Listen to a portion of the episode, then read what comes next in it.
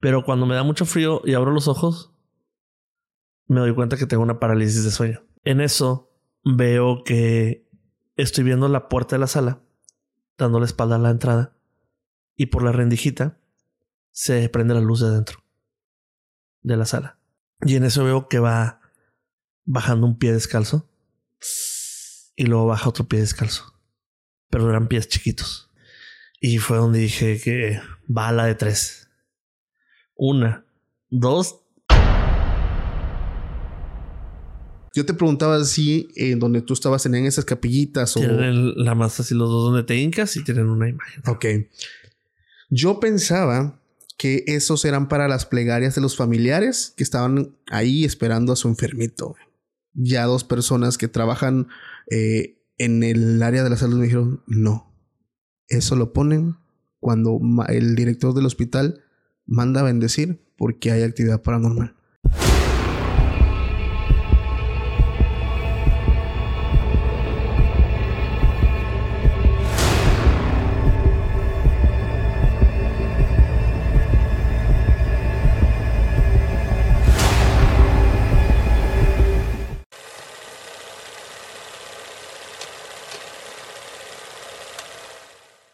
Hola, ¿qué tal amigos? Sean bienvenidos a un capítulo más de Podcast Extra Anormal.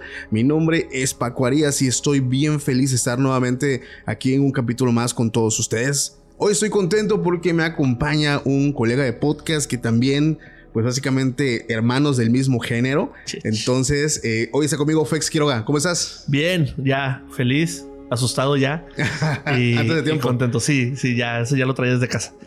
es como cuando vas a una fiesta, y empiezas a precopiar. Ya, ya venimos asustadillos. Oh, ya vienes calientillo. Bien, entonces, hermano. Oye, gracias por darte la vuelta aquí al podcast, aquí al, al DEPA. este, al estudio 2. Al estudio 2.1. Este, pero bien contento de iniciar. Familia, antes de empezar, ya sabes que siempre aprovechamos este primer momento del de, capítulo para que vayas. Ahí está el botón de la suscripción, ahí está el botoncito de me gusta para que vayas y nos apoyes. Ya sabes que eso tan simple nos apoya de una forma enormemente. Entonces, hoy estoy contento porque vamos a platicar acerca de varias experiencias que por ahí ya me pasaron que has vivido. Entonces, familia, ya sabes que prepárate a apagar la luz, jálate ahí tu botanita, tu refresquito, tu agüita, tu cafecito, lo que sea, porque ya está por empezar. O incluso hay personas que me dicen, no, pues es que en vez de eso, yo lo hago lavando los trastes, ahí trapeando la casa, pues órale, ahora sí que... Manejando. Manejando, entonces, pues qué chingón también que nos permiten ser parte, pues, de su día a día. Y un saludo para todos aquellos que hacen actividades mientras escuchan su podcast. Así es, talle recio. Pues vamos a darle, hermano. Eh, antes de empezar, ¿quién eres? ¿A qué te dedicas? ¿Tus redes sociales?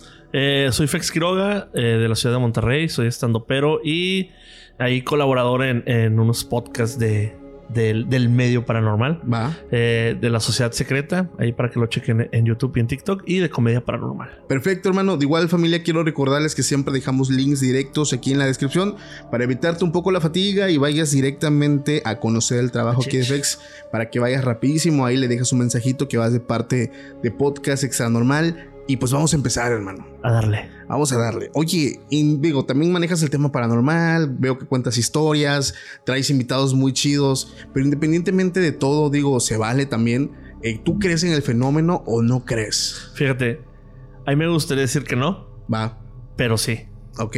Pero no necesito que me lo comprueben. O sea, si hay alguien o algo aquí presente y de que, ah, no crees que no. sí, sí creo. Y, yo que quería abrir el portal ahorita. sí creo, pero así estamos bien. No necesito comprobarlo más. Va, perfecto. Oye, ¿y por qué crees? ¿Cuál fue la experiencia? Eh, ¿Por qué crees lo que crees? decir, pero. ¿Por qué crees lo que crees? ¿Por qué crees lo que crees? Ajá, pero ¿por qué crees tú en el fenómeno? Va, eh, a lo largo de, de, de mi ¿qué podría decirse? De mi vida y luego de mi carrera. De carrera yo soy radiólogo, soy radiólogo de profesión. Ok.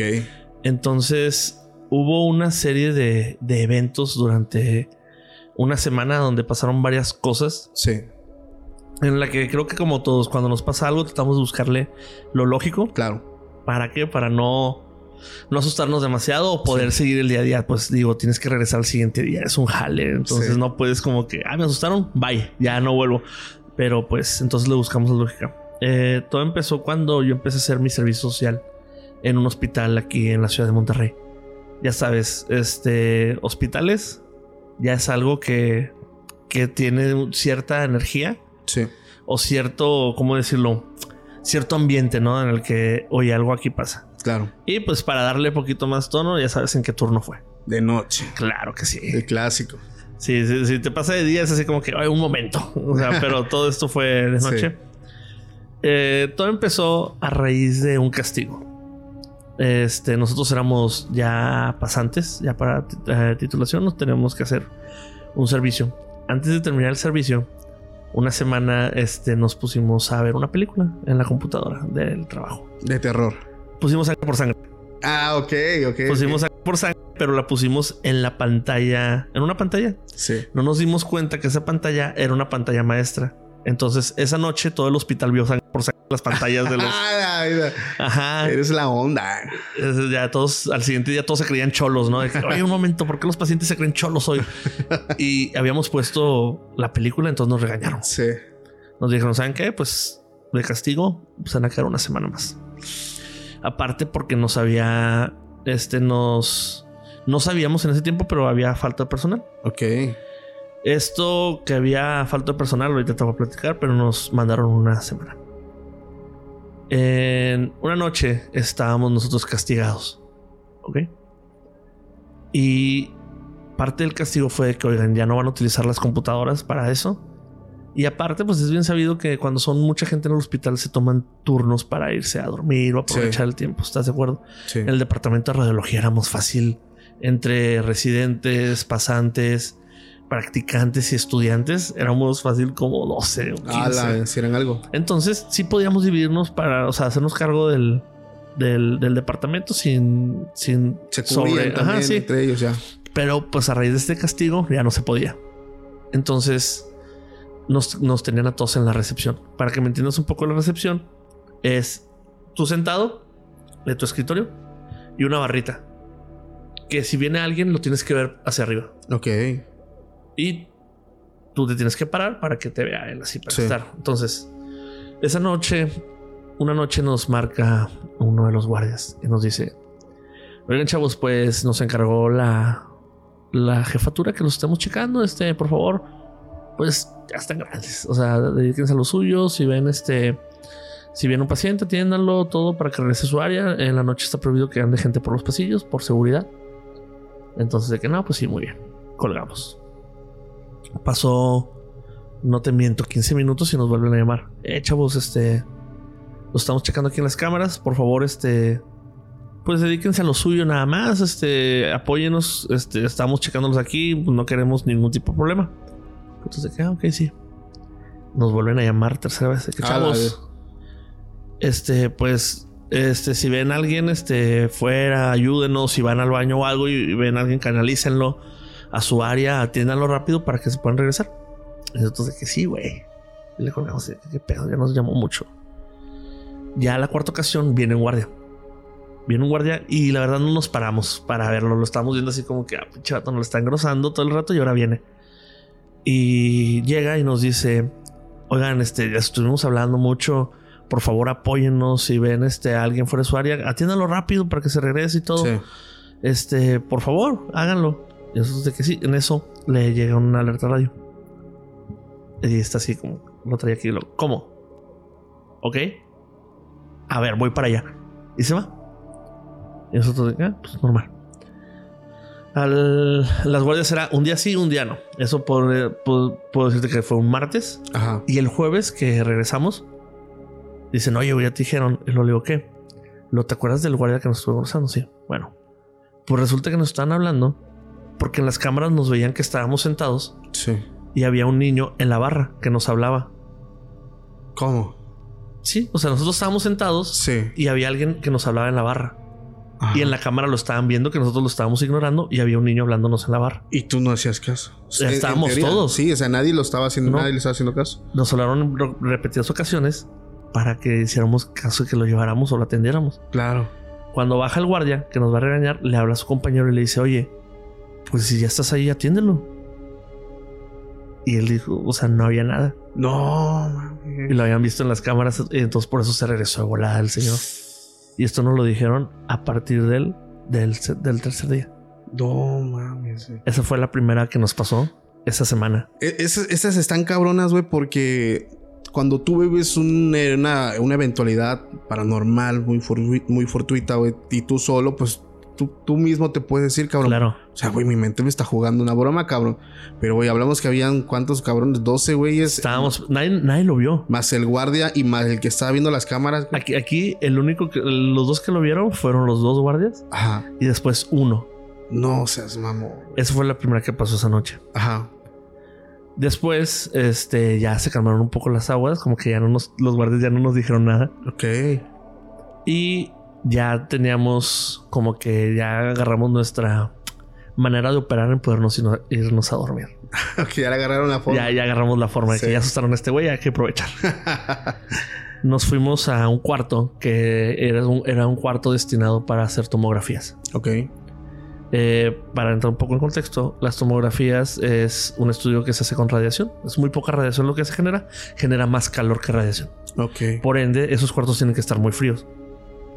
Este cuarto ya estaba adecuado con los mini necesarios, pero todavía no tenía el equipo. Te estoy contando que es un cuarto cuadrado. Y lo que hacíamos nosotros para dormir en un hospital es de que te sientas en una silla y pones los pies arriba de otra silla. Y te Ok. duermes bien rico. Como ya sabes, típicos hombres, no queríamos dormirnos juntos, cada quien agarra una esquina. ¿no? Sí, a Wilson, y apagamos los focos, pero te digo, como estaba completamente solos, no se veía nada. Entonces de repente se escuchaba de que este arrastraban una silla y se oía donde que se caían los pies de un compañero Ajá. y de que, eh, espérate, lo- jaja, no sé qué, no hagan eso, güey. Sí. O sea, molestándonos, ¿no? Ajá. Y decían de que, Edgar, fuiste tú. Lo, no, güey, fuiste tú, Fex. Lo, no, güey, ah, ya, güey, vamos a dormirnos porque nomás tenemos una hora y media. Ya. No, ya está. De repente se escuchaba otra vez que arrastraban la silla y Taca. piecillos para abajo. Y de que, "Eh, ya, güey, ya, no te las vengas, güey. Yo no fui. Todos riéndonos, ¿no? Los tres riéndonos. De que, nada, sí, güey. Y luego fue mi turno, güey. Fui el tercero. Siento nada más donde jalan la silla, pero yo como que la agarré con... Dije, ya vienen conmigo. Ajá. La medio agarré. Con el ajá, te pusiste el que, peso de los sí, pies. de que, jaja, lo- no me lo pudieron mover. Lo de qué hablas, güey. No, ya, güey, dejen dormir. Y ya. Diez minutos nos quedamos, como diez minutos, y de repente se empiezan a escuchar todas las sillas. Se empiezan a escuchar muchas chidas, así que Sí. había más sillas ahí. Y todos nos quedamos de que, Edgar, ¿fuiste tú? Lo no, güey. Lo, nah, güey, ya el chilo, o sea, no hagan eso, güey. Sí, sí. Yo, es bien sabido que yo soy la persona más miedosa del mundo, güey. Entonces, yo siempre sabía, tenía que estar a la, a la defensiva de que no me fueran a asustar. Sí. Entonces, me estaban así asustando. Bueno, yo decía que me estaban asustando y todos de que no, no fui yo. Y luego Edgar dijo, no, güey, yo no fui. Y yo, que güey, ya, güey, le dice un vato, no, me voy a parar. Nos paramos. Y se me hizo bien raro que dijeron, nos paramos. Y Sí. dije, sí. Y un vato dijo, sí, a la de tres corremos hacia la puerta. Y de que dije, van a hacer algo. Entonces yo no me decidí a correr. Y dijeron, una, dos, tres. Cuando corren, güey, y prenden la luz, las sillas estaban acomodadas en el centro de, de la habitación como yenga. No, una, una arriba de Una, otra. o sea, había así como que las seis, siete sillas que había así, todas amontonadas. No, mames. No así bien así comoditas, pero sí todas tiradas, así Sí, que sí, una sí. de otra, unos dos, tres sillas. Y nosotros de que no mames, o sea, qué pedo, o sea, te mamaste, güey. Luego, no, no fui yo, de que güey, nos van a cagar porque es mobiliario, ¿no? Sí, de güey. que no, no. Entonces decidimos ya no volver a esa habitación. No manches, güey. Eso fue el siguiente jueves. Después, te digo, es jueves, se descansa viernes, volvemos el sábado. Ya nos están checando un poquito más y ya decidimos ya no volver a, a esa habitación. Sí. En esa ocasión ahí me tocó ir a, a descansar. Entonces lo que hice, para tú entrar a esa sala, tenías que entrar. A ver si lo explico bien. Es entrar, abrir la puerta. Y cuando entrabas había un pequeño pasillito, como del tamaño así de esto, donde aquí donde está el escritorio, donde está nuestro compañero Jaciel. Y ahí había una, una ventana que daba para el baño y luego la puerta para la sala Ok. yo decidí dormirme en ese cuadrito. Por si me querían asustar, me tenían que abrir la puerta y me iban Sí. a pegar. Y de aquel lado, pues no iba a haber nadie porque tienes que pasar a fuerzas y el baño. Claro. Yo decidí dormirme en ese, en ese espacito. Buscando la seguridad. Claro que sí. Nadie llegara. Entonces hice mi bata rollito y me acosté, ¿no? En una. En esa ocasión, de repente, yo despierto porque me da mucho frío, pero un frío exagerado. Que para mí fue normal en cuestión de que, pues, es la sala de tomografía, hace frío. Pero cuando me da mucho frío y abro los ojos, me doy cuenta que tengo una parálisis de sueño. Uy, no te podías mover. Así es. eh, para los que, o sea, como llamamos vul- vulgarmente, se me subió el muerto. Entonces yo estoy así con un chingo de frío y sin poderme mover. Dije, ah, la madre, no puedo. En eso veo que estoy viendo la puerta de la sala, dando la espalda a la entrada, y por la rendijita se prende la luz de dentro de la sala. Y de volar le dice que, oye, me tuvieron que haber saltado, pero Sí. si abrían me pegaban y luego tenían que abrir aquella. Se ve la luz y se ve como en esos efectos de que, como cuando hay humo. Humo. Ajá, como humo, o sea, que, que tú ves que se ven las sombras. Sí. ¿Sabes cómo? En la rendijita.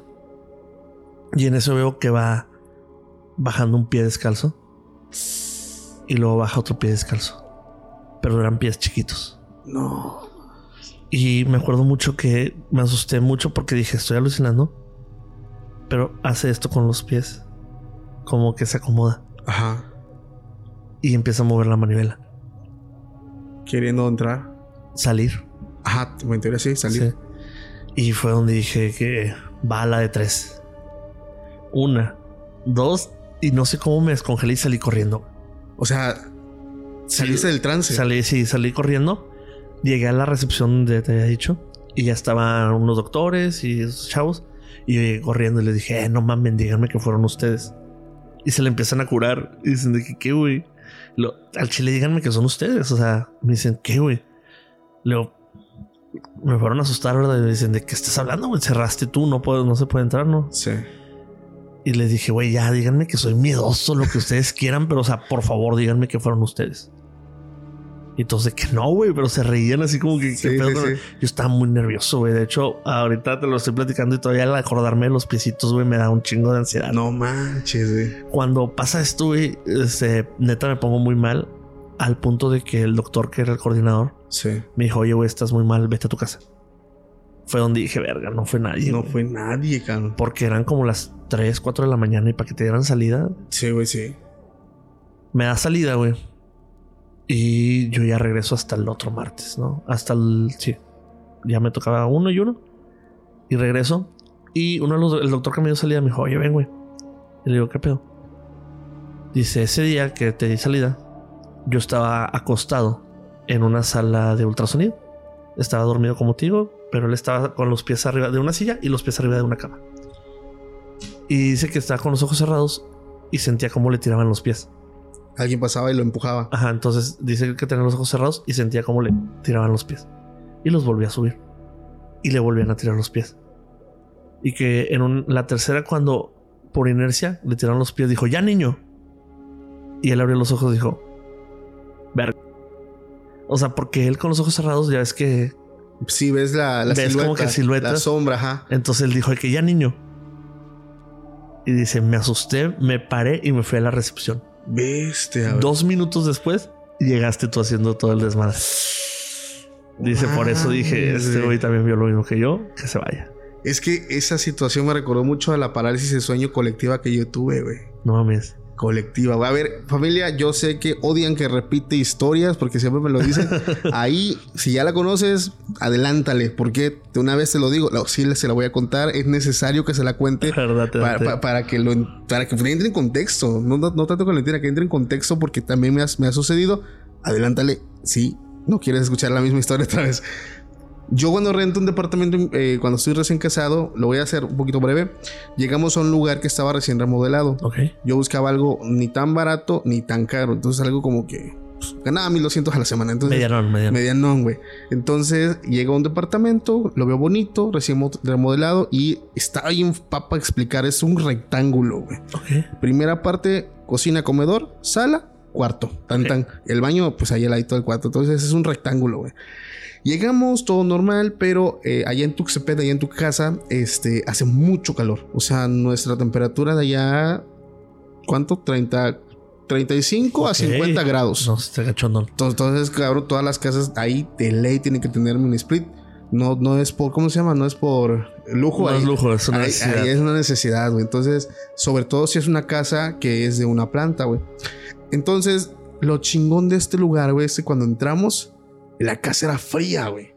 Pero yo no explicaba por qué, no había árboles, no había nada, pero la- la- adentro entrabas y sentías como cuando entras a una habitación que tiene aire acondicionado. Ya. ¿Escucharon? ¿Tú no? No. No, ok. Ok. No, no, te lo juro, güey, te lo juro. Lo escuché aquí, güey, de este lado. Pero lo raro es que lo escuché de un micro, güey. Pero ahí, ahí le checas en la edición, güey. Ahí le checas en la edición. Ok, no, yo sí lo escuché aquí, güey. Pero de ley tú también lo tienes que haber escuchado. A lo mejor lo ignoré. Ok. Uf. Pero bueno, el caso es que esta casa, hermano, era muy fría. Ajá. Muy fría, muy fría. Y conforme iban pasando los días, empezaba yo a ver actividad paranormal. Al principio nos daba mucho miedo, pero ¿qué pasa cuando ya llevas conviviendo mucho con una entidad o con algo? Te Te acostumbras. acostumbras, claro. Cabrón, yo me levantaba en la madrugada, te hablo que mi cuarto era el, el último cuadro, tenía que pasar por la sala hasta la cocina, eh, con todas las luces apagadas para tomar agua, güey. Sí. Sí, ya sé, no me llevé el vaso al cuarto. Ya es que siempre me lo dicen, güey. Lleva tu vaso al cuarto, güey. Todo lo que puedes evitar Sí, ya- llevándote en un vasito. Ya lo hice, ya lo estoy haciendo. Eso fue antes, ¿sale? Ok, entonces yo caminaba entre la madrugada y veía, siempre describo eso, una sombra, cabrón. Una sombra que era tan oscura que en medio de la noche tú la puedes ver, pero es clarísimo, cabrón. A pesar de que no hay luz, no- es que no sé cómo explicarlo, güey. Sí, sí, te entiendo. te Esa- entiendo. es una masa negra, tan Que negra, se güey. mueve. que se mueve, güey.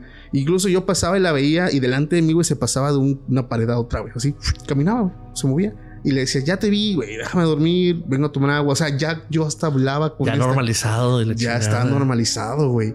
La bronca es que una ocasión mi esposa y yo nos acostamos a dormir, pero algo que yo me he dado cuenta y, y ya caigo en, en esto después de escuchar tantos relatos, es que cuando tú empiezas a normalizar esta, digamos, esta relación o esta situación, las cosas se van intensificando. Empiezas Claro, de- le estás dando un interés, le das fuerza. güey. Claro, o sea, empiezas de menos a más. Entonces, eh, lo mismo pasó. Una ocasión nos dormimos, eh, los dos estábamos bien dormidos.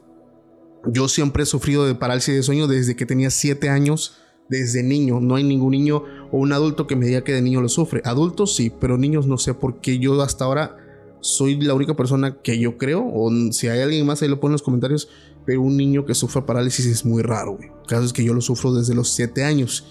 Esa ocasión me acuerdo que tú sabes lo que es una parálisis, Claro. ves todo, o sea, ve a mi ventana, ves, o sea, ves todo tu cuarto como tal, o sea, es como si tuviera los ojos abiertos. Le- Bueno, va, va, va. Ahorita Bueno, bueno, ah, bueno, en ese caso ya estaba yo y abro los ojos y noto que no me puedo mover. Dije parálisis. En ese momento, hermano, mi rostro o no sé, mi cabeza estaba acomodada un poco hacia abajo y veo eh, la parte de los pies y mi cama tiene como una, no sé cómo se llama, unas pieceras. Sí, como una basecita Una pero por base. arriba. Exactamente. Entonces me le quedo mirando esa parte, güey. Y veo como dos manitas hacen esto, güey. No, güey. Así, cabrón. Y venía algo subiendo. O sea, unas manos, y eso lo digo todo el tiempo. Las manos eran como de un niño de 3, 4 años, güey. Que ya también en- aunado a todo esto, ¿sabes lo que dicen de los, Sí, los niños. sí, sí. los no, niños. Yo, no, yo por eso le dije: fantasma de la mujer de blanco, fantasma del vato, fantasma no hay bronca. Pero aguas con el fantasma del niño. Ah, huevo. Porque, cabrón, hay broncas.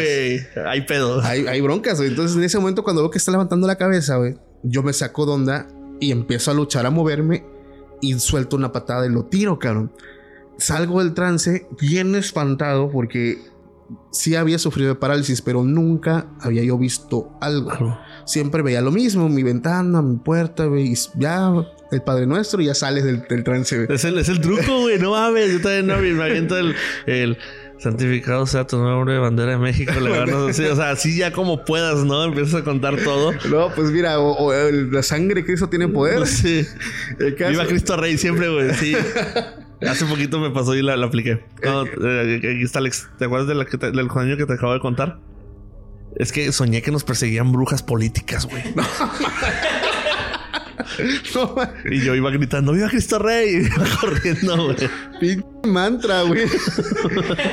Bueno, el caso, güey, es que lo digo, salgo del Sí. trance despierto y me siento, cabrón. Y todo sudado y todo así, cabrón. Todos, todo Como si hubieras hecho ejercicio. Ajá, y mi corazón, taca, taca, taca, taca.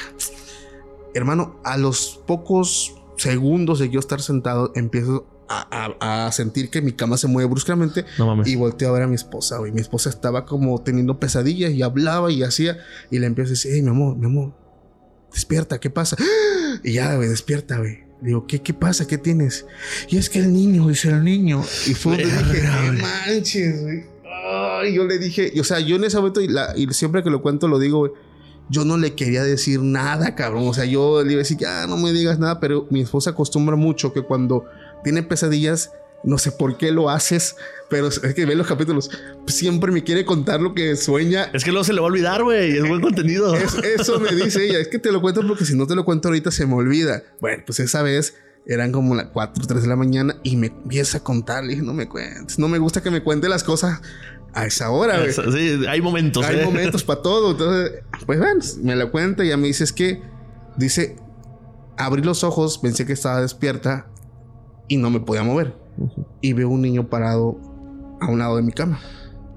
Ya me dice, veo que el niño no tenía un rostro demoníaco, no era un niño espectro o algo, pero era un niño que estaba paradito mirándome. Y el niño camina, se pone a un lado de mi cabeza y se agacha e intenta besarme la boca. Hijo de la chingada. Y ya cuando pone sus labios con los míos, así, yo no me puedo mover, empieza a succionarme, güey. Empezó a hacer casi como el beso del dementor, güey. Sí, Así, güey. Y dice, y yo sentí, me dice ella, yo sentí dolor en el estómago. O sea, Ah, me describe ella, le digo, a ver, descríbeme qué sentiste. Dices que no se puede explicar, pero lo que así en palabras simples es, sientes que te está saliendo algo del Sí, sí, cuerpo. sí. O sea, sientes algo desde el estómago que te está jalando hacia afuera. Entonces ella empezó a reprender, empezó a hacer oración y aventó al niño hacia los pies, que es cuando tú yo veía cuando se iba levantando. Entonces le dije, ah, Que te cabrón. das cuenta, no solo es colectiva, también viaja en el tiempo, güey. Es un Porque tú lo viste después, ¿no? O sea, tú Ajá. lo viste antes, tú lo viste antes. E- Es que ahí sí no sé, porque yo cuando despierto, ella, esa, ella ya, ya, ya estaba teniendo la, la Ajá, pesadilla. te digo. pero yo logré salir, técnicamente logré salir después. Después. Cierto, pero, pero a ver, aquí el tema es, los dos vimos lo mismo. Lo mismo. El mismo, al mismo tiempo. Sí, o sea, mismo tiempo y lugar. lugar, o sea, todo cabrón. Y yo, y yo esa vez lo he dicho muchas veces, yo sé que la parálisis pues tiene su lado científico, tiene su explicación lógica, que los músculos están relajados, que el cerebro, pues, sí lo sé, pero a mí nadie me va a quitar esa experiencia que viví con ella. Y ahí te va la cerecita del pastel. ¿Recuerdas que te dijo un departamento recién remodelado? Sí. Bueno, este, delante de los departamentos donde yo estaba, había un señor que tenía concesiones de taxi, tenía dos, dos concesiones. Todo el tiempo lo veía temprano cuando sacaba la basura porque él llegaban sus choferes en la madrugada a hacer cambios de turno. Entonces, este, pues un día temprano sacando la basura, pues lo saludó, "Oh, vecino, buenos días, buenos días. Y un día me quedó platicando con él y me dice así en tono burlón, así en broma, oye, ¿qué onda? ¿Ya viste al niño? Sí, a huevo. Dije, no, digo, ¿qué niño? don?" Dice, mira, lo que pasa es que al principio pensamos que era un niño real. Dice, porque vienen los choferes en la madrugada, a las 4 de la mañana, este, se llevan los taxis y yo, yo los recibo, les hago el, el checklist a la madre. Y llegan, y llegan ellos y vemos la- la- los departamentos tienen un patio que está enfrente. Sí. Vemos siempre a un niño sentado en las escaleras, ahí al lado del departamento donde tú estás. Al principio yo le dije a mi esposa, oye, qué padres tan, tan desobligados. O sea, como dejan que un niño pequeño, pues está chiquito, Temprano. tan temprano, o sea, esté ahí, o sea, va a la escuela. Pero mi esposa me dice, dice, este, no, viejo, dice, eso no es un niño, métete ya, dice, métete y cierra las ventanas. Eso no es un niño.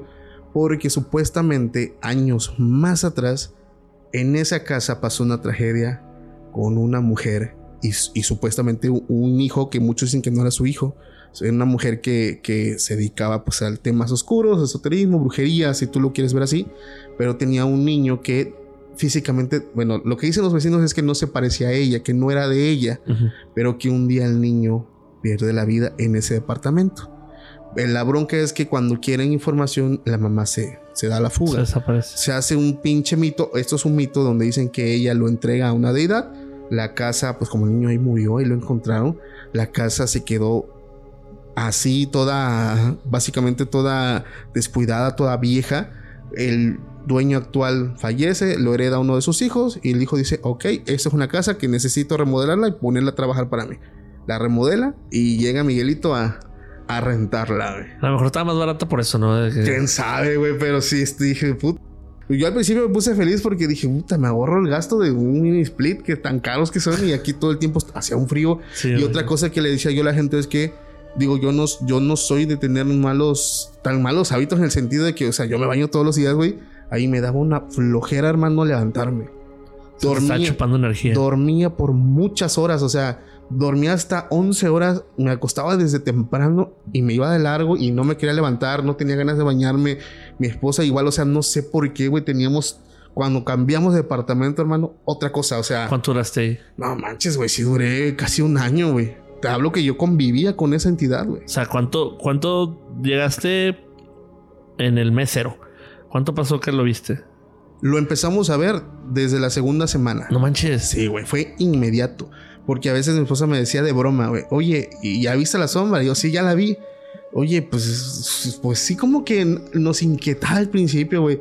Pero como los dos trabajábamos y no estábamos en casa, llegábamos cansados y veíamos Sí, tele, la, chamba. y, y a dormir, cabrón. Entonces, como que, ah, sí, la casa, o sea, pero como, pero fue así que íbamos conviviendo y ya la veíamos y, ah, no pasa nada, güey. Pero eso fue lo que me pasó, güey. No mames, qué miedo, güey. Qué horrible. Aquí ya puedes adelantar. Aquí ya, Aquí ya. ¿ya terminamos? Ya terminamos esa experiencia, chingón. si es que luego me dicen, Paco, ¿cómo repites la misma anécdota? Está muy buena, güey. Es que, güey, o sea, tiene todo, güey. Tiene todo porque cualquiera se queda con un algo, un inconsciente colectivo que se crea ahí, güey. Pero lo que me dice el taxista, el, el concesionario, o sea, rompe con todo. Sí, digo, cuando ya, ya más gente lo ve, dices, Sí. changos, güey. Eso no". está rarísimo, güey. Acá, cuando pasa esto que me dice el doctor que vio esto y que me dejaron salir, eh, ahí nos dicen, ya iba a terminar nuestro servicio, y nos dicen algo. ¿Te acuerdas que te digo que hacía falta personal? Sí. Eh, aquí lo digo, siempre lo aclaro que cuento eso, lo digo con todo el respeto porque es algo que pasó. Una compañera que estaba ahí ya eh, fallece en, en un... ¿Cómo se le dice? En un edificio de gobierno. Ok. Pero adentro del edificio de gobierno se cae desde un piso que está dentro, desde el cuarto piso, cae. Algunos argumentan que fue ella misma y otros que la aventaron. Ok. Entonces, este. Todo empezó, dicen que todo empezó a raíz de que ella Partió. partió. Y ya digo que ya no nos íbamos a dormir a, a ese cuarto y ya no me fui. Entonces empezamos a dormir al lado de los lockers. Ok. Y esto me lo confiesan. O sea, el doctor me lo confiesa como cuando ella llevaba la segunda noche durmiendo al lado del locker de ella. ¿Tú? Sí. No. Para variar, el nombre de esta persona es el nombre, no voy a decir su nombre real, pero es un nombre muy común que lo dicen de que, ah, como la película de miedo. Entonces de ahí ya de que Ok. ya tenía yo mucho miedo. Entonces un día, ya sabes que siempre hay una enfermera que le sabe. Sí, sí, siempre hay una enfermera que le sabe de que aquí hay algo, chavos. que claro que sí. La que cree. Sí, sí. Yo decía, es que el ambiente aquí está muy raro y luego está muy tenso. Me decía mucho desde que es que aquí el ambiente está muy tenso. Y yo, pues sí, nos regañan todos los días. ¿Cómo no va a estar tenso? Entonces dijo, no, es que este, yo creo que ya deben de deshacerse de todo lo de, lo de ella. Sí. Y un doctor dice, va. Entonces yo lo primero que dije es de que eh, el locker. lo primero es el Si locker. tiene su locker ahí, pues me imagino que tenía pertenencias todavía. Así es, entonces eh, dan la orden de quitar el candado. Y cuando lo abren, güey, ahí que encontraron. ¿Qué encontraron, güey? Puras salsas botaneras. No encontraron nada. Salsas botaneras. Sí, puras salsas botaneras y unas sábanas, güey, ya. No manches, yo dije pinche. Sí, yo también yo pensé que íbamos a encontrar. Pero no, güey, puras salsas botaneras. Y ya, o sea, neta, esa fue mi última semana, güey. Ajá. Y ya no. Ya no volví al hospital. Oye, ¿y en ese hospital no tenían como esa capillita o esos La- altarcitos? sí tenían de, de los pequeños, güey. Ajá. Y ahora, ya ves que te platiqué de esta enfermera. Ujú. Ella era una enfermera que apoyaba mucho ahí en, en radiología. Ok. Eh, ¿Viste la última película de Insidious? No, hermano, te quedó mal. No. Hay un estudio aquí que se llama resonancia magnética. Ok. Eh, la resonancia, resonancia magnética es un estudio que es por base de imanes para generar imágenes. Las imágenes se hacen en un corte como de por aquí, como si fuera pastel. Entonces tienen que ser muchas imágenes. Todas las imágenes se van poniendo una sobre otra. Ok. Como para formar un pastel y poder hacer una reconstrucción 3D. Eh, siempre tenemos el apoyo de una enfermera y el equipo de radiología. En una noche le iban a hacer un, un estudio a un señor que le vamos a decir Luis. ¿va? Don Luis. Don Luis. Este estudio, eh, yo creo que sí lo debes de reconocer que son de estos eh, círculos donde meten a las personas. Sí, donde van entrando acostaditos. Así es. Y entran. Eh, este estudio tienes que tener una tipo, le dicen antena, pero es como una tipo jaulita, que tiene unos imancitos, más el imán grande, pues ahí todo hace una conexión para que se puedan generar las imágenes. El imán trabaja haciendo una vibración como... mm, aparte de unos golpeteos. Cada secuencia del estudio dura 45 minutos. En esos 45 minutos en los que tú estás, tienes que estar quieto a más no poder. Sí, no te puedes mover. Incluso ni mover, porque te digo, como va formando imágenes, si de repente una sale de un lado, ya no van a empatar todas las demás. Sí. Y ya el estudio va a valer madre y desde el principio. Otros 45 minutos. Toda la vida. Entonces es muy difícil para muchos pacientes, sobre Sí. todo de edad avanzada, que generan claustrofobia.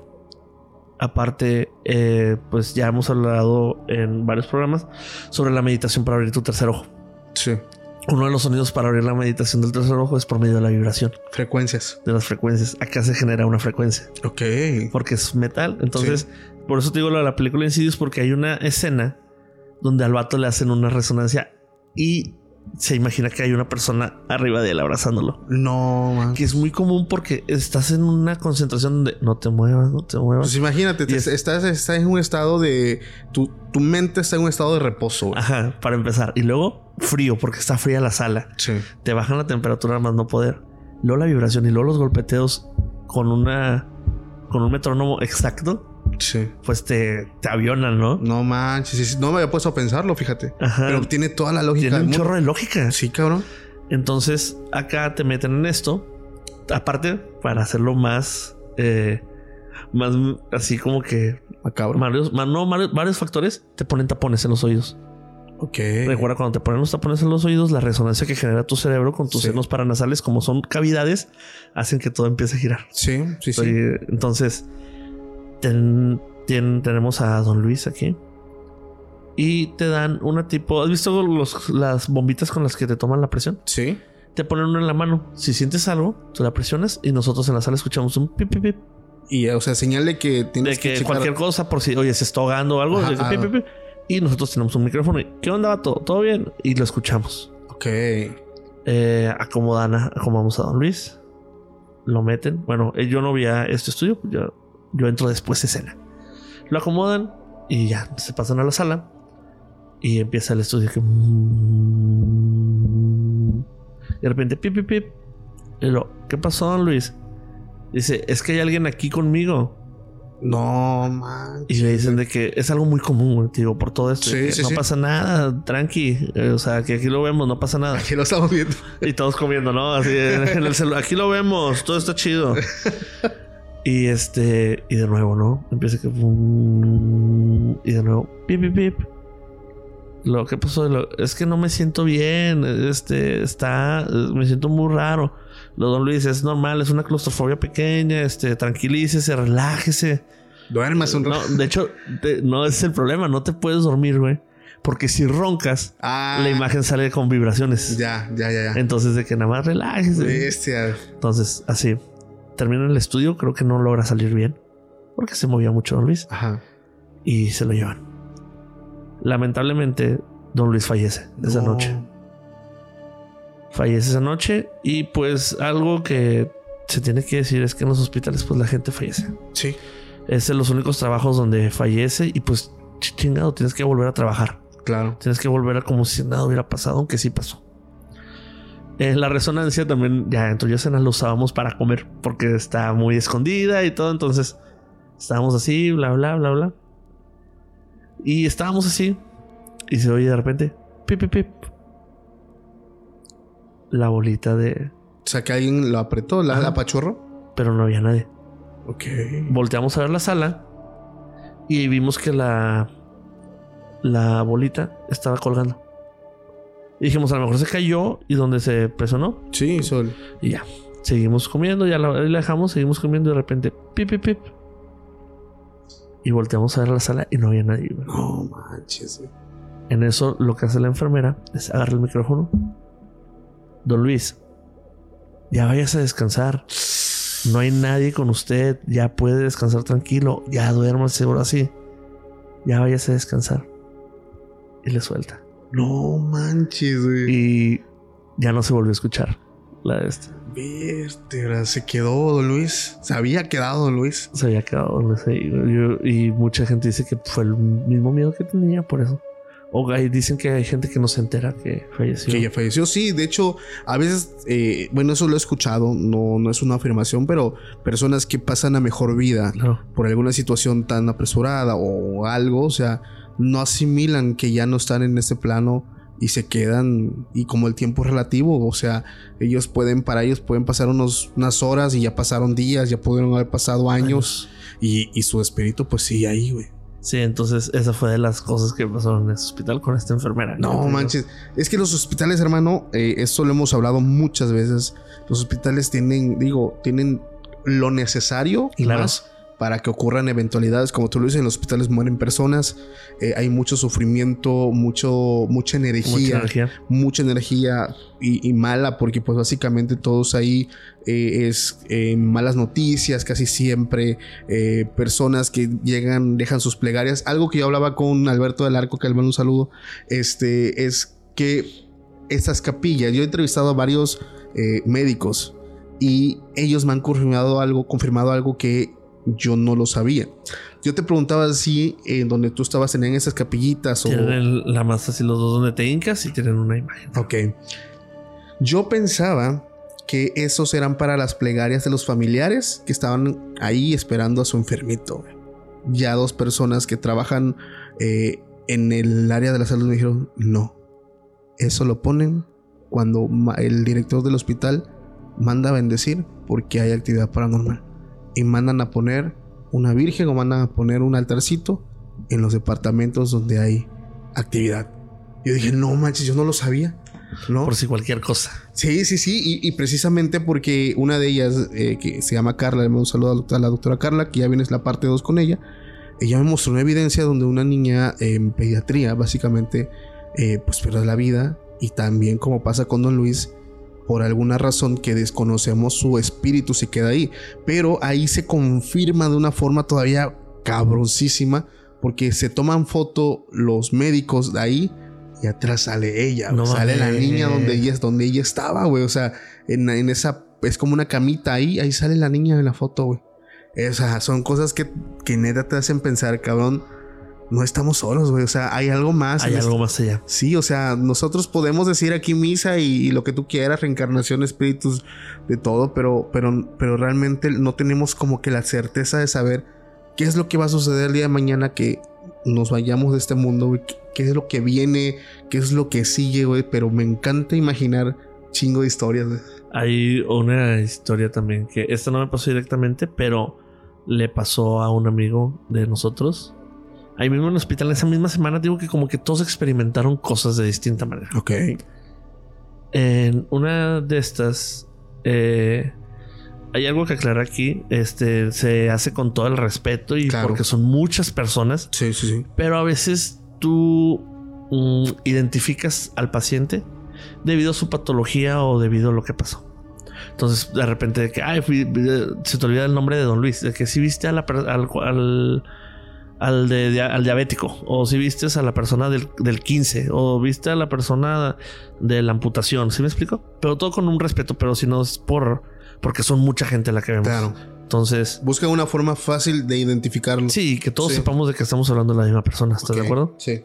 Eh, En una ocasión, este, en el turno de noche, a un compañero se le acerca una persona, como un- una paciente grande, y le dice que, oye, este, eh, trajeron a, a un niño, este, de, de tal nombre. Y mi amigo le dice, sí. Este era el del accidente, sí. Este, ¿me puedes decir que este, cómo, cómo está o qué pasó? Y le dice, como éramos pasantes, no puedes dar información. Ok. Sea quien sea, no le puedes dar información. Y este compañero le dice, "Ah, ahorita este, ya pasamos la información, ahorita su médico le va a dar la lo que le tenga que decir. Este, si gusta pasar a su área, ahorita le, o sea, le coordinamos. Sí. Y se va. Regresa esta persona, esta señora, mi amigo le responde que se veía como un paciente porque traía su la bata del hospital que le pone con la abertura hacia atrás Ok. y que se veía que se agarraba mucho, o sea, así como que, como con frío, ¿no? Caminando. Le decía que, oye, ¿me puedes dar información, por favor, del, del, del bebé del accidente? Le dice, señor, es que no puedo, o sea, este, pero ya ahorita ya, ya, ya justo estamos mandando todas las imágenes. Este, vaya, ahorita le decimos al doctor. Dice que, dice, pues, eh, ¿me puedes decir algo? Dice, nada más dime algo, o sea, lo que sea. Y mi, mi amigo, o sea, se queda así como que, "Mm, no se apure, todo está bien. Y le dice la señora, está vivo. Dice, ah, pues eso creo que si no puedes, si no pasa nada. O sea, dice, sí, está todo bien, o sea, no le pasó nada, sí, está vivo. Y la señora le dice, muchísimas gracias, en serio. Y se va. Digo que era una guardia sí y una guardia no. Siempre hay muchas enfermeras que tienen como que esta... Una vocación muy grande Sí. que a veces sobrepasa. Entonces, cuando se dan cuenta de un caso muy feo, tratan de ayudar de otra manera, de una manera más proactiva, monetaria, tanto sin meterse en problemas, pero como que ya rascando un poco más.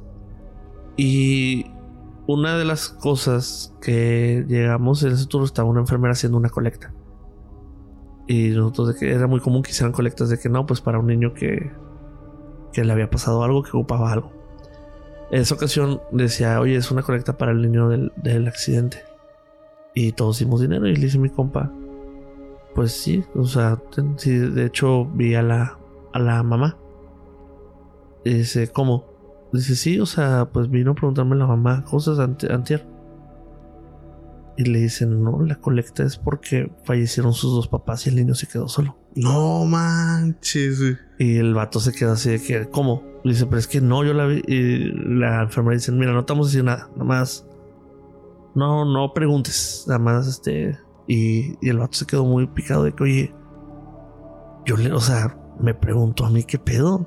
Sí, o sea. Y me dijo, ¿verdad que? Porque yo me acuerdo que yo cuando estamos en la sala, o sea, que para la recepción nos asomamos y sí vimos que estaba, o sea, sí vemos mucha gente y sí estamos como que, sí es cierto, vino alguien a preguntar de Sí. este, pero no sabíamos qué onda ni nada.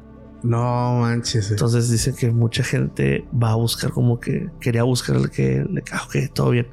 Porque dicen que fue un accidente de choque donde la mamá se murió abrazando al niño y al niño no le pasó nada. No.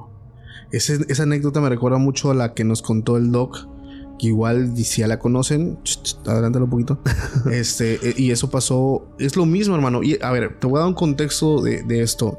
Y es algo en la forma en cómo yo lo intento interpretar. Va, Eh, ¿Has escuchado alguna vez del profesor Jacobo Greenberg? sí, claro. Bueno, él dentro de tantos estudios y análisis y avances que hizo con la mente, eh, está el llamado entrelazamiento cuántico, que es cuando dos personas interactúan por 20 minutos y las dos personas se pueden ir y se genera como un hilo invisible, por eso es cuántico, eh, donde las dos personas pueden eh, tener algún tipo de comunicación, ¿sale? Esto lo hizo por medio de pruebas a niños, adultos, eh, incluso en el proyecto Stargate también lo llevaron a cabo soldados, con muy, muy buenos, pues digamos, avances y muy buenas cifras positivas. Bueno, eso es el entrelazamiento, el, el entrelazamiento Conocimiento. cuántico. 20 minutos. Ahora, imagínate un lazo con alguien de sangre. Sí, claro, más fuerte. Un lazo con tu mamá. Un lazo con alguien que te da la vida y que convives. Un lazo que rompe la barrera de la vida y la muerte. O sea, y esto lo hemos visto nosotros en, en lo que el doc nos cuenta, porque allá en mi municipio hubo unos años donde la violencia con, lo- con la gente de la maña pues era muy fuerte Mm. y andaban buscando precisamente a una familia. La familia intenta irse de la ciudad y justamente por la salida Los interceptan. Iba mamá, papá y un adolescente, un muchacho, no era, no era un bebé, un adolescente. Llegan y ya te imaginas. Sí, claro. Eh, trasladan al joven porque fue el único que, que sobrevive por malherido. El doctor que yo entrevisto nos cuenta cómo llega el cuerpo. Lo meten a aquí a urgencias, se le da la atención rápida y detrás de él venía una señora muy herida también que él empieza a pedir lo mismo que pasó con tu relato, hermano. ¿Cómo va a estar? Solo dime cómo va a estar. Se va a salvar. Y, pero él dice, como yo tenía mi bitácora aquí, este, pues, o sea, como tal no la ves, o sea, estoy llenando, estoy llenando, y pero estoy escuchando, sí, dígame, no, ahorita acaba de entrar, ahorita el médico de ahí lo va a checar, va a ver, o sea, pero el vato respondiéndole, pero como en automático, güey. Cuando le dice, ah, ok, solo quería saber eso, gracias. Sí, usted quién es, soy su mamá, ok, va a estar bien. Dice el vato ni en cuenta, güey. Cuando llega otro cabrón y le da un golpe en la espalda, cabrón, ¿qué estás haciendo? O sea, ¿con quién hablas, güey? O sea, ¿qué onda? No, pues es con la mamá del, paciente. Me está, ¿Cómo que con su mamá, güey? Su mamá, su mamá se murió. O sea, está el cuerpo con su papá, están allá. No o sea, mames. ¿Cómo, cabrón? ¿Cómo que, cómo que? Sí, o sea, me acabó de decir que era su mamá. Y él no se quedó con la duda, cabrón. Y precisamente donde él estaba había una cámara. Y él pide la, la, el chequeo de las cámaras y se ve él hablando solo. Solo, chingado. O sea, el vato dice, cabrón, el acento cuántico que rompe la, la barrera de la, barrera. Fíjate, acá, ahorita que me cuentas eso, me acordé de una de un hospital en el que yo ya trabajaba. Los hospitales tienen, tienen varios códigos, ¿no? Sí. Este, varios códigos de emergencia. En este hospital era un hospital privado que tiene un código que se llama código azul. Código azul. Es cuando un paciente le ponen un color que nadie identifique como que ah, rojo, algo pasó, o café, cerraron un niño. Un color que nadie identifique para poder dar la alerta abiertamente y que nada más los que están metidos sepan. Esto era cuando un paciente caía eh, en una urgencia y cuando era un código azul, a diferencia de otros códigos, tenía que ir una persona de cada departamento al lugar. Y te estoy hablando de una persona en cada departamento. Hasta iba uno de contabilidad, Iba el abogado, no sé para qué. No. Pero neta, iba, iba uno de cada uno. Sí. Yo, como parte de radiólogo, tenía que ir allá con un carro portátil de radiografías. Sí. Porque en algunas ocasiones, si procedían a intubar o algo, para verificar que estaba bien puesto eso y no tener que andar checando, sacando. Cuando se activa el código, yo empiezo a correr con el carro. Haz de cuenta que el carro le presionas, es así como un carrito de Soriana. Le presionas y tiene como un motorcito, entonces lo empujas y se va rápido. Entonces yo voy corriendo con el carrito y llego a una puerta y una persona me abre. Y le digo, ah, muchas, lo volteo y le digo, ah, muchas gracias, de nada. Y ponen todo, bla, bla. Eh, se escucha el pip, pip, pip. Y cuando fallece, porque no, no aguantó lamentablemente, me dicen de que no, pues dictamen, hora de muerte, vamos a determinar la muerte. Ya lo habían intubado, me dicen por favor toma, nada más para asegurar que la intubación fue correcta antes de retirar el tubo. Sí. Cuando voy a tomarle eh, la radiografía de tórax, pues veo a la persona y es la misma persona que me había abierto la puerta anteriormente, así la misma cara. No manches, Y te lo juro que, o sea, era la misma. Después le cuento a, un doctor, le digo, oye, es que esta persona me dice, güey, es muy normal a lo mejor pasaste muy rápido una urgencia y tú le das en tu recuerdo una cara rápida, que fue la siguiente que viste, o algo, algo que te impactó, le das la cara. Y yo preferí quedarme con esa idea de que mi mismo inconsciente le había dado la cara. Esa es tu idea. y con esa me quedo. Con esa, con esa me quiero quedar. Con eso estás bien. Sí. Oye, no manches, güey. O sea, es que te digo, el tema de hospitales, eh, clínicas, sobre todo las clínicas de los niños, güey. Sí, claro. O sea, ¿qué onda? Ahí nunca hubo alguna leyenda, alguna vivencia. Fíjate, acá estaba bien chido algo que digo que a todos nos pasó. Algo esa, esa noche, ¿no? A mí me pasó lo de los pies, a mí le pasó lo de esta persona. Y había mucho. Siempre hay alguien que te trata de explicar las cosas, ¿no? El, material en el que estaba hecho este hospital es de una tabla roca que tenía un grosor considerable, las, las puertas, las, las paredes. Es un hospital materno-infantil. Ok. que se da mucho, que nazcan muchos bebés y todo, que lloren niños, todo. Sí. El tipo de llanto que, que se maneja es un llanto muy agudo. Y cuando es un grito de agonía son gritos muy agudos que se asimilan en la cuestión de, de frecuencias. La longitud de onda es tan corta que pueden atravesar las paredes. Ok. Pero muchas veces por el material en que está hecho, esa onda se queda viajando hasta llegar a un punto donde puede ocurrir un eco y vuelva a salir. Se, escu- se escuchan sonidos. Ajá, entonces siempre tú Sí. estabas acostado y de repente escuchaba que alguien lloraba. Y tú decías, ah, a lo mejor viene desde abajo y apenas llegó. Sí, el ruido que guardan las paredes, como Así es. dicen comúnmente, ¿no? Entonces, de que ir alguien está llorando. Sí, las paredes y te volvías a dormir. Ahorita que hablabas de la parálisis de sueño, este, yo también he sufrido muchos parálisis de sueño.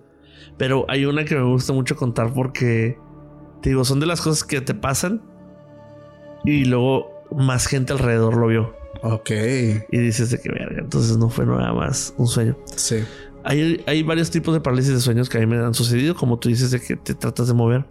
Pero hay una que no me gusta que me pase. Que es una parálisis de sueño donde te desprendes de ti mismo. ¿Te ha sucedido? Desdoblamiento, sí.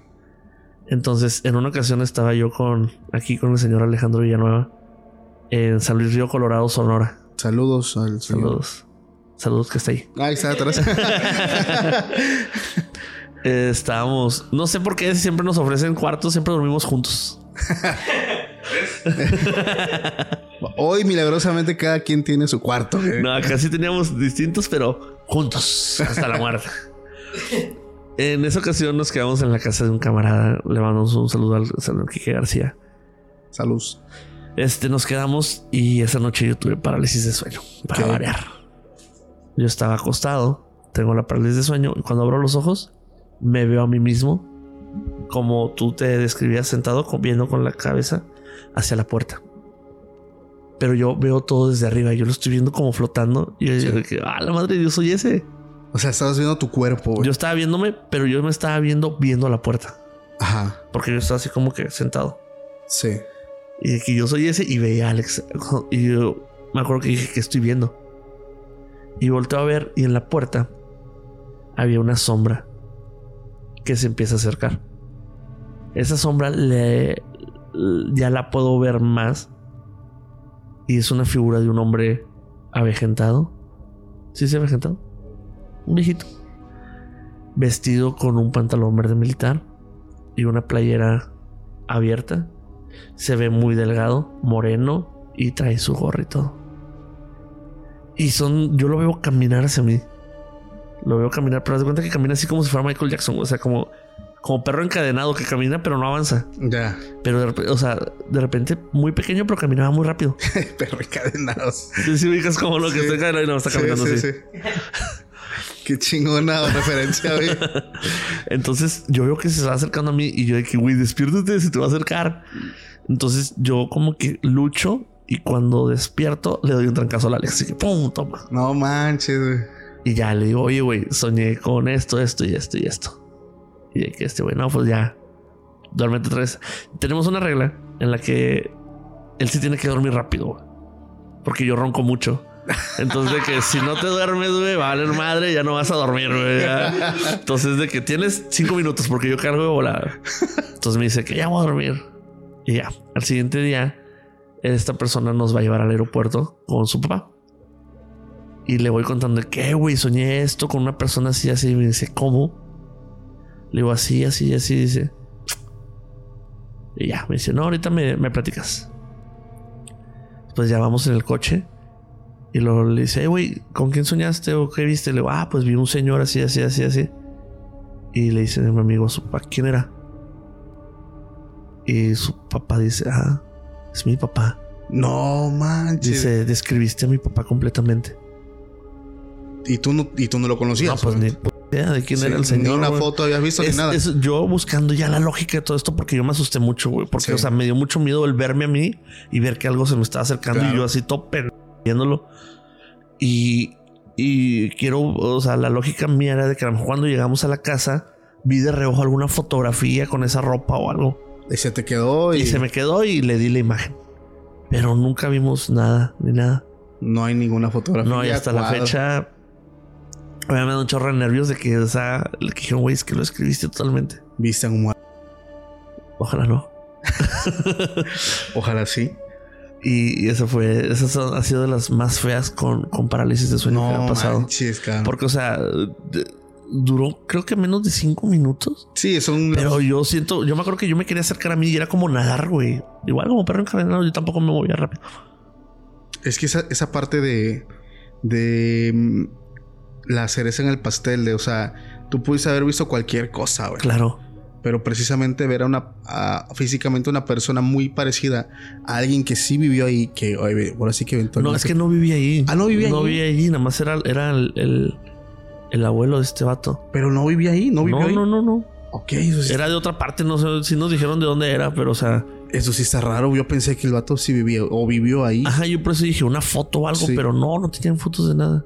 Qué raro, güey. Sí, está muy raro y, y- y todavía me acuerdo cómo es mucho el señor porque hasta te puedo decir que, que traía ropa de trabajador como cuando los señorcillos ya acá borrachines trabajan y se abren la playera. Sí. Porque me acuerdo mucho que tenía así el pecho de que se le notan los huesitos y sudadillo. Sí, sí, sí. Esos viejos corriosos, güey, que, sí, Sí. que duran como 20 horas jalando en la talacha y no les pasa nada. Sí, güey, sí. No manches, cabrón. Tremendas relatos te acabas de aventar, güey. Y sobre todo, más allá de relatos y historias, son experiencias, güey. Sí. Y aún así dices que quieres creer que no existe. no.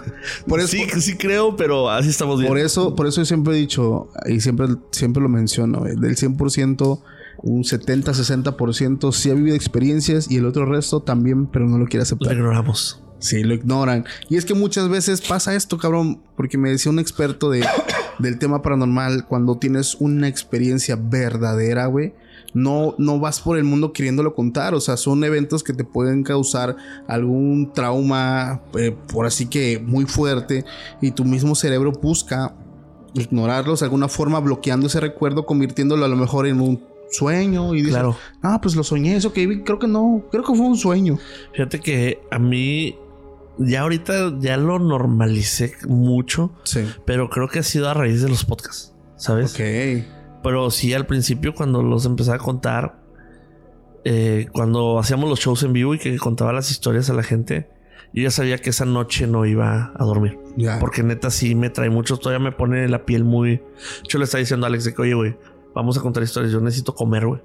Sí. Porque sí me, me, me- O sea, yo siento que cada vez que voy contando una historia, yo siento que me va bajando la energía mucho, güey. O sea, sí me... No manches, cabrón. Y eso que yo antes de grabar mis chingo de capítulos andando en ayunas, güey.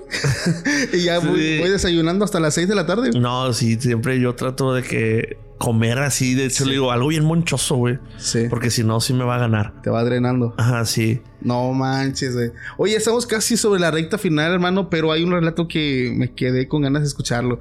Eh, al principio había entendido que tú habías hecho un pacto con el diablo, pero ya después me dijiste que no, que no es un pacto. Sí, no es cierto, yo no hice nada, ¿eh? Oye, guiño, guiño. Ahí va. ¿Qué onda con eso, eh? Este... Pero a ver, neta, antes, ¿hiciste el pacto? No, debate, cuento. Ah, ok, nada más, pero nada más quería saber eso, si tú lo habías hecho. No, no, no, ni ok. de pedo, güey. No, no, no. Pues, No, no, pero va, te cuento, güey. va, ni Dios lo mande. No, no. Te quiero mucho, Diosito. Eh, a raíz de esto, güey, a mí yo te digo, a mí me gusta mucho. Yo este, espero poderlo hacer, eh, describirlo bien y, y no ofender a nadie, ni de este mundo ni del otro. Pero Menos del otro. menos del otro. Pero para mí, todo esto, yo las cuento de lo que me ha pasado, trato de hacerlo de la manera. A la gente le gusta. Entiendo que les guste porque es algo como que, ay, güey, te genera emociones y todo eso. Y está Sí. chido.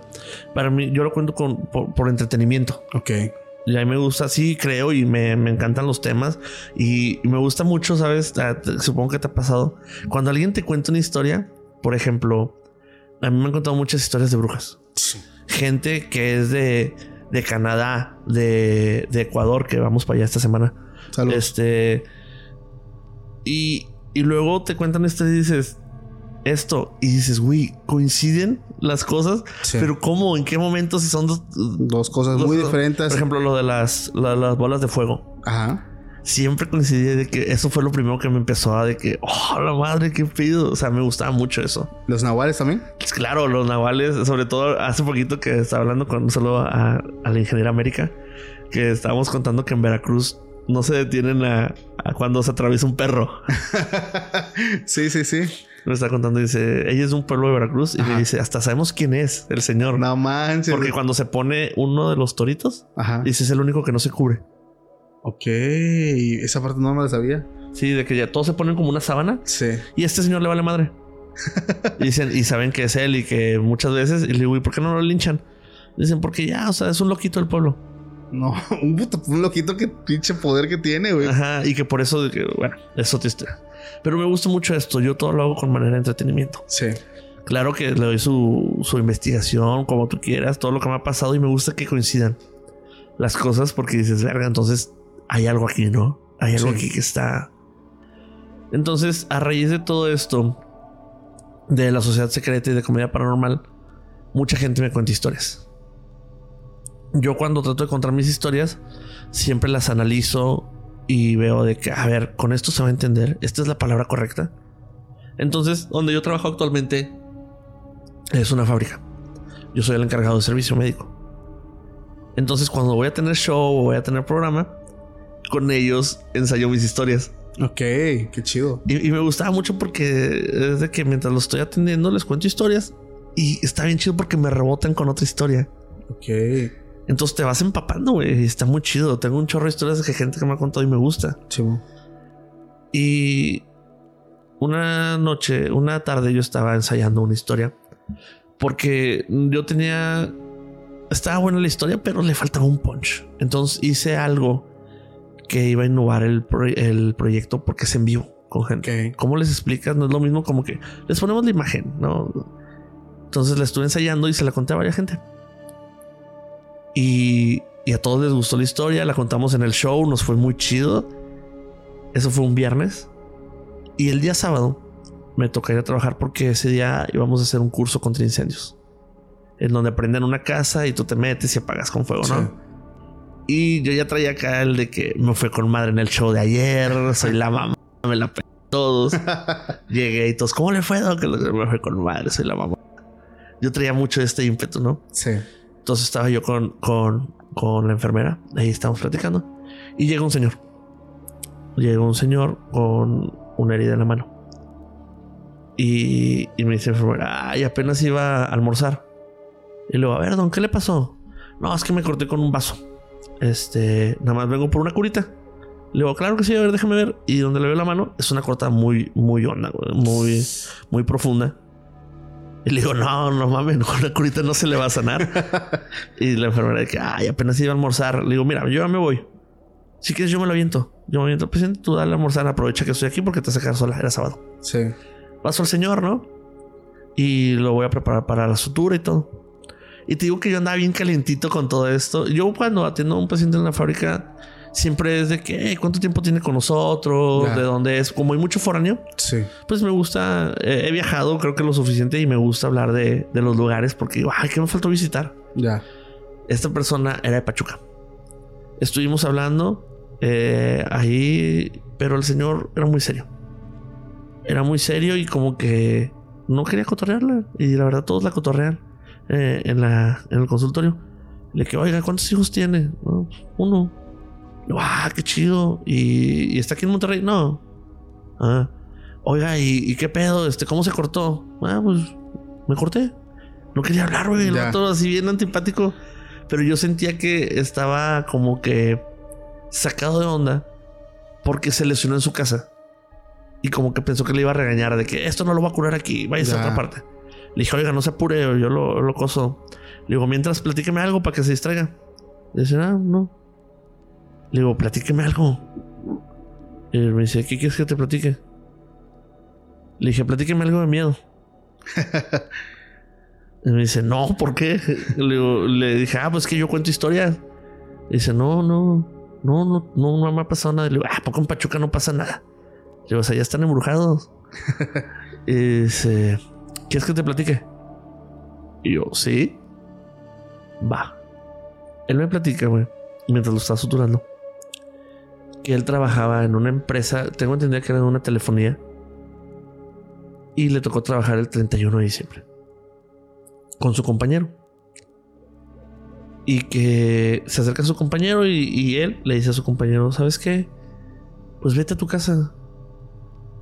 Le dice, no te amargues la noche aquí. Dice, vete, yo me encargo solo, no hay ningún problema. Sí. Eran guardias de seguridad. Y dice, me voy. Dice, sí. Dice, pues tú tienes tu familia aquí, yo no tengo mi familia aquí. Pues vete. Ok. Dice, pero antes de eso tráeme, tráeme un 8. ¿Qué? Un 8. ¿Qué es eso? Y yo también le dije, un 8 es una clave o algo. Me dice, no, un 8 es cerveza. Ah, ok. Y dije, ah, pues bueno, va. Y me sigue contando y dice que ahí mismo, donde, donde trabajaban, tenían un cuarto. Tenían un cuarto que lo dejaban usar y tenía un baño y como que una, una camita y Sí. un comedor. Dice que se metió a bañar ya para la medianoche. Y cuando sale de bañarse, dice, lo veo ahí sentado. Le digo, ¿a quién? Le digo, a su compañero. Dice, no. Al otro. Le digo, ¿a la muerte? Dice, no, al otro. Le digo, adiós, a una bruja. Dice, no, al otro. Y me hace, Los cuernos. al otro. Ajá. Le digo, ¿a quién? Me dice, ¿a quién vio, güey? ¿Al diablo? Me dice, nada más me asienta así. Le digo, ¿y qué le dijo? Y yo ahí con todas mis preguntas, siempre que alguien me cuenta una historia, como que tengo preguntas para darme. Claro. Le digo, ¿y qué le dijo? ¿Cómo era él? Le dije mucho, ¿cómo era él? Me dice, era muy alto, pero no exagerado. Se veía fuerte, pero no. Eso sí, no flaco, se veía fuerte. Dice, me acuerdo mucho que tenía sus zapatos bien boleados y el cuello de la camisa bien planchadito y un sombrero, todo de negro. Dice, muy. Yo no podía verle la cara, pero ahí estaba, o sea, así como que muy limpio. Wow. Le digo, ¿y qué le dijo? O cómo era su voz. Dice, una voz grave, pero no molestaba. Le dije, ¿le dio miedo? Dice, es que no te da miedo. Te sientes extraño. Le digo, ¿y qué le dijo? Dice que le dijo, ¿qué vas a querer? Y él de que no, nada. Me dice, ¿en serio? Dime qué vas a querer. Dice, ¿quieres irte con tu familia ahorita? ¿Quieres dinero? ¿Quieres unas viejas? ¿Qué es lo que deseas? Y dice que él sabía que cuando él te pide algo, tú le tienes que dar algo. Y que volada se le vino a la mente su hijo, del que habíamos hablado. Sí. En ese tiempo dice que tenía tres años. Dice, se me vino a la mente mi hijo. No sé por qué dije, no, no, no, nada. Y él le dijo, mira, entre todas las personas del mundo, te elegí a ti. Porque tú necesitas. Así que dime qué vas a querer. Y él dice, nada. En serio, nada. Dice que él no se podía quitar la imagen de su hijo. O sea, que sentía miedo por su hijo. Claro. Dice, no, nada. Me dice, piénsalo muy bien. Y dice que se fue. En eso yo lo terminé de suturar. Y le digo, ya terminé. Y le digo, este, ¿todo bien? Dice, sí. Le digo, oye, el vato no me miraba, güey. No, no me miraba ni a la cara, Sí. nada. Se, se quedó así como que tristecillo. O sea, como que se metió otra vez en su papel. Sí, y le dije, oiga, dígame si le duele o algo, o sea, para coserle otro punto o, o darle medicamento o algo. Dice, no, no, todo bien. Le digo, oiga, no pasa nada, o sea, es una sutura, o sea, de aquí le vamos a dar el seguimiento, no lo vamos a regañar ni nada. Dice, no, es que. Es que usted quería que le contara, yo no le quería contar a usted. Le dije, ah, perdón si lo molesté, o sea, no era mi intención. Claro. Dice, no. Es que ahora usted le va a tener que pasar algo. Le digo, ¿por qué? Dice, es que yo no se lo quería contar a usted y usted insistió. Le dije, nah, no se pura, a mí me pela. le digo, no, no se preocupe. Le digo, tengo fe. Me dice, no, es que le, le va a tener que pasar algo. En esto ya había regresado mi enfermera. Y yo estaba así lavándome las manos. la enfermera pasó y vio al señor pasar. Y el señor, antes de cerrar la puerta, me dice: En serio, cuídese mucho. Porque le va a pasar algo. Este. Y cierra la puerta y se va, güey. y, mi- y la enfermera que, oye, ¿por qué te amenazó ese vato, güey? Y yo dije, no sé. Ya después, hablando con personas del medio que les han esto, le platiqué la historia. Le dije, oye, así, esto, esto. Me dice, oye, una pregunta. Cuando tú hablaste con él, él que te dijo esto y esto. Me dice, ¿y él te dijo a quién vio? Le dije, sí, al de-". me dice, no, no, no. Cuando él te contó la historia, ¿quién lo mencionó? Y yo, ¿cómo? Sí, ¿quién dijo el diablo? ¿Él te dijo? Dije, no, fui yo. Sí. Me dice, ah, entonces es verdad.